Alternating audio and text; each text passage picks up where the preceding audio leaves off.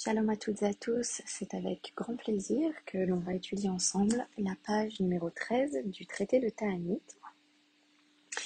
Et notre page va essentiellement parler des interdictions et des restrictions qui sont liées au deuil. Alors, bien au-delà du simple jeûne euh, qui a été instauré euh, car la pluie tarde à tomber, nous allons discuter ici des restrictions corporelles qui sont liées à la Shiva, donc à la semaine de deuil, euh, suite à la perte d'un parent proche, et notamment euh, les lois par rapport à l'utilisation de l'eau chaude ou de l'eau froide pour prendre une douche. On va également parler de l'utilisation euh, de, porter des chaussures en cuir, le fait de euh, s'enduire le corps de crème, donc l'onction. Mais nos sages vont euh, longuement discuter euh, de l'utilisation même d'un bain rituel, par exemple, si l'eau serait froide ou si l'eau serait chaude, et est-ce que de façon générale a-t-on le droit de se doucher lorsque nous sommes en deuil? Alors, je vais vous énoncer la, règle qui, qui, a été établie concernant les douches. Euh, donc d'après euh, le Yoredea et le Shulchan euh, au chapitre 381, psych 6, donc il est interdit de se laver avec de l'eau chaude et également avec de l'eau froide, à l'exclusion de parties isolées comme les mains, les pieds ou le visage, à l'eau froide uniquement. L'autre restriction qui va être également évoquée est celle de euh, ne pas se coiffer les cheveux ainsi que de ne pas se maquiller. Et ce qui va m'intéresser dans l'étude de cette page et que je voudrais partager avec vous, c'est la souplesse euh, que les sages vont, nous proposer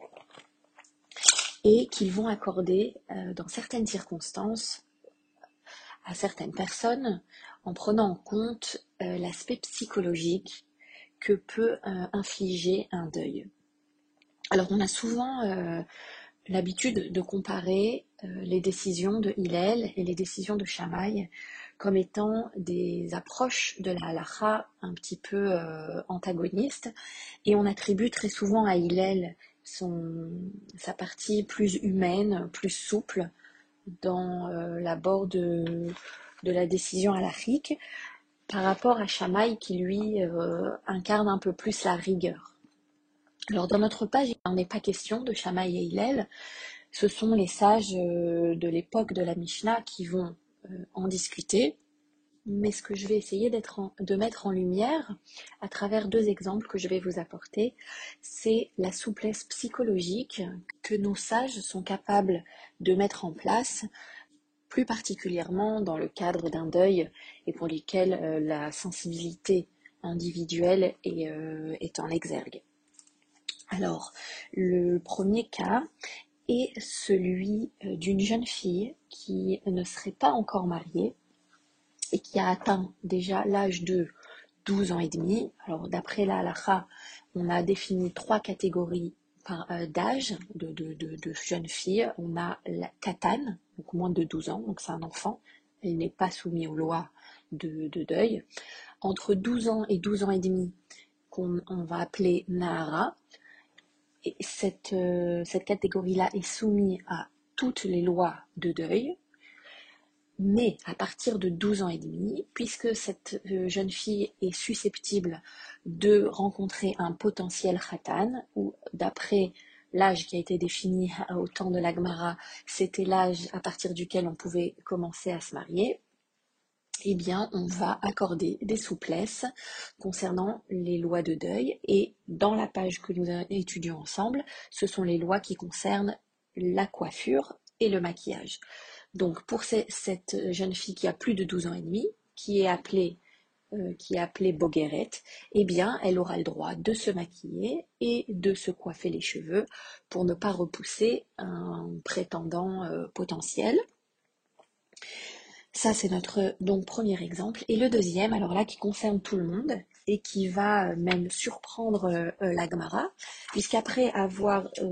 discuté longuement sur l'eau chaude, l'eau froide, la, la, va même définir qu'un endeuillé a l'interdiction de tremper un doigt dans de l'eau, eh bien la Torah va quand même autoriser à un endeuillé de manger de la viande et du boire du vin. Donc la question qui est posée sur place est la suivante. Un bain froid procurerait-il davantage de plaisir que de manger de la viande et, et, de boire du vin? Réponse, et là je vous euh, lis la traduction Steinzalt en français. Là-bas, pour la viande et le vin, on a été plus indulgent, car ces aliments fortifiants servent à dissiper l'angoisse de la mort et de la solitude qu'ils éprouvent à la suite de son malheur. Donc voilà ce que nous dit l'Agmara. La douche, euh, qu'elle soit chaude ou froide, euh, ne procure pas spécialement de plaisir physique, même si de nos jours elle a pris une place importante, pas que dans l'hygiène, mais aussi euh, dans le plaisir, les piscines, les spas, le hammam. Aujourd'hui, ça, ça résonne moins qu'à l'époque, puisqu'à l'époque c'était uniquement pour se laver. En revanche, ce qui concerne la viande et le vin, alors là oui, la Torah va accorder cette souplesse pour apporter un soutien, donc non pas physique cette fois-ci, mais psychologique, afin d'aider l'endeuillé à se sentir mieux, à se sentir moins seul, et va essayer de l'accompagner au mieux qu'il peut par ses lois qui sont pas euh, spécialement là pour l'embêter et de et lui, lui compliquer la vie ou rajouter à son deuil qui est déjà pesant puisqu'on parle là d'un parent proche, mais va essayer d'être euh, d'être plus conciliant sur cette partie psychologique. Je tiens juste à préciser que la consommation de vin euh, est autorisée, mais bien sûr euh, en quantité qui, qui, reste bien sûr limitée, et la consommation de la viande autorisé, certes. Il y a certaines coutumes qui l'interdisent, mais là je vous ai euh, apporté la règle la plus générale. En guise de conclusion, je tiens à dire que c'est un sujet qui n'est pas très facile ni à étudier ni à, transmettre, mais j'ai quand même choisi ce sujet euh, parce que j'ai trouvé que l'aspect psychologique dans la décision à est quelque chose de fondamental. On dit souvent qu'il faut remettre les décisions dans leur contexte historique, et c'est vrai, puisque très souvent le contexte historique va nous donner la réponse et la clé pour comprendre pourquoi telle et telle décision ont été prises, souvent pour expliquer les différences séfarades ou ashkénazes en fonction du lieu où les événements se sont passés. Mais les considérations psychologiques à l'époque du Talmud, c'est-à-dire au VIe siècle environ, reste quand même novateur, puisque si on parle de la psychanalyse et qu'on l'a souvent associée à Freud dans la fin, à la fin du XIXe siècle, euh, la place que la psychologie a prise dans notre société reste sur l'échelle du monde, sur euh, l'échelle de l'histoire euh, plutôt récente, et bien nos sages révolutionnaires au 5e, 6e siècle prenaient déjà ces considérations euh, pour euh, définir la loi de notre peuple, que ce soit pour les hommes, pour les femmes, pour les enfants. Et en étudiant cette page qui était riche en détails techniques, eh bien, c'est ce qui m'a, euh, c'est ce qui m'a sauté aux yeux et qui, et que j'ai voulu partager avec vous aujourd'hui. Voilà, j'espère que cette étude vous a plu et qu'on n'entende que des bonnes nouvelles. À très bientôt.